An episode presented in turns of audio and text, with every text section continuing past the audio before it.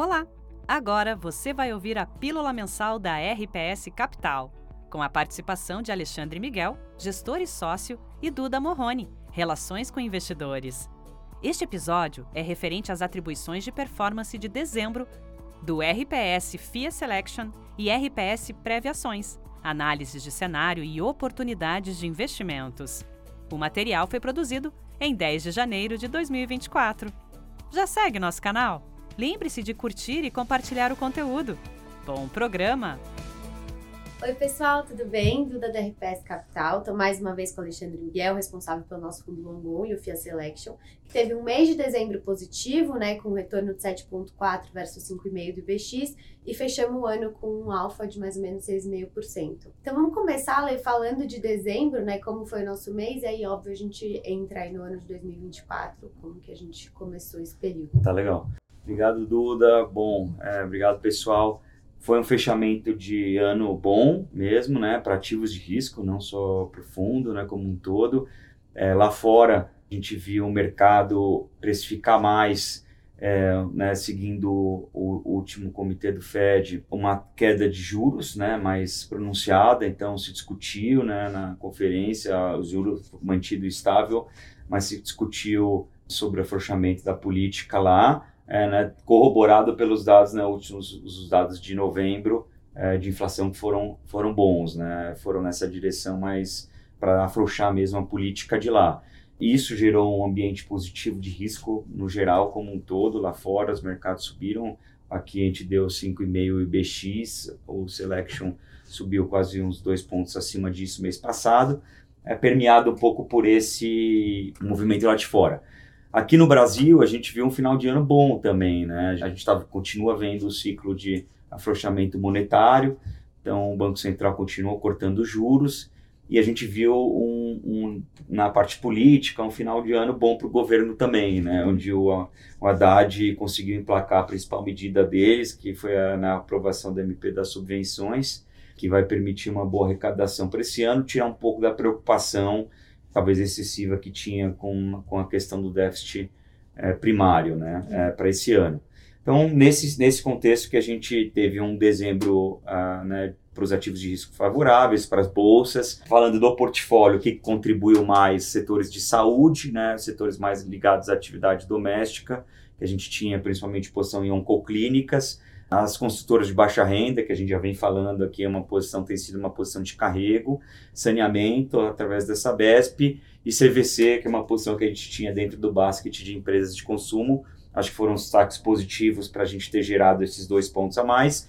Do lado negativo, a nossa posição abaixo do underweight, que a gente chama abaixo do índice no long only. Ah, então, setor de bancos, que a gente estava pouco posicionado, siderúrgicas e as bolsas, né, no caso a B3, isso gerou um, contribuiu um alfa um pouco negativo, mas o net ainda foi um resultado acima do, do índice de referência, né, para 2000, para o último ano do, do ano passado.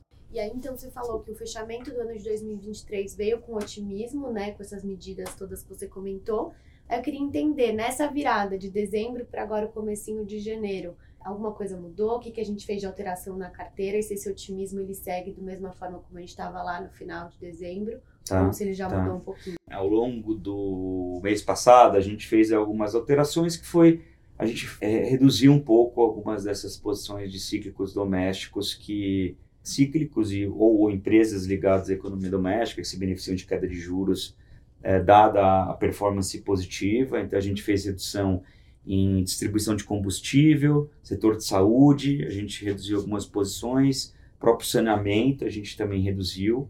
Então, é, a gente olha o valuation de domésticos como um todo, ainda é atrativo, um pouco menos atrativo do que lá a hora que a gente olha novembro e tal, é, é menos atrativo, mas a gente ainda, né, comparando o risco de prêmio desses ativos com, né, que é a comparação do valuation em relação ao juro, ainda é, tem um prêmio, então vale a pena, por isso que a gente fala que é atrativo, então um pouco acima de um desvio padrão. Tá. Então a gente acha que ainda setores domésticos são é, atrativos. A gente fez um pouco de rotação, então reduzindo um pouco esses setores.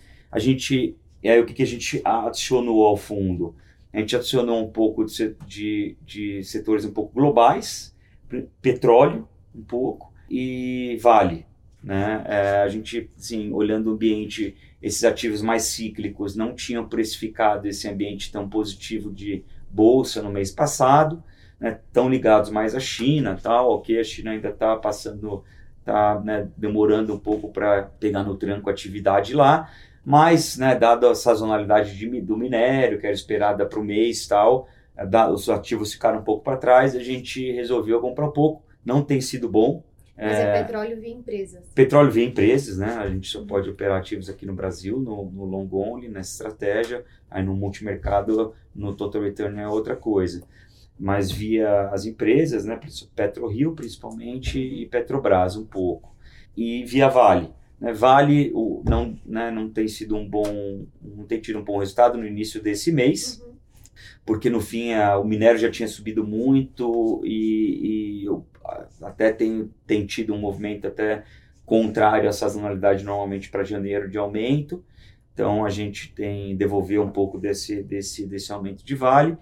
E a gente também aumentou ao longo do mês passado é, utilities e malls, né? Então, que a gente chama de bond proxies, né? Setores ligados a juros que a gente achava que tinham um espaço maior de valuation Eletrobras, Copel, Alus, né, é, na parte de, de malls, que foi um pouco que a gente usou essas reduções para aumentar, assim, mais consolidando a visão, ainda para dizer assim, não, a gente tem um pouco menos de espaço de valuation, por isso a gente fez algumas dessas rotações, é, mas a gente continua gostando do cenário é, Brasil, né? Assim, uma tendência ainda de queda de juros, talvez tinha bastante precificado nas curvas Agora já teve um pouco de ajuste nesse início do ano, mas acho que continua sendo um cenário aí de queda de Selic para 9, 9,5, terminar o ano, corroborado por um cenário externo, acho que benigno também, a inflação até então jogando favorável, caindo e aí também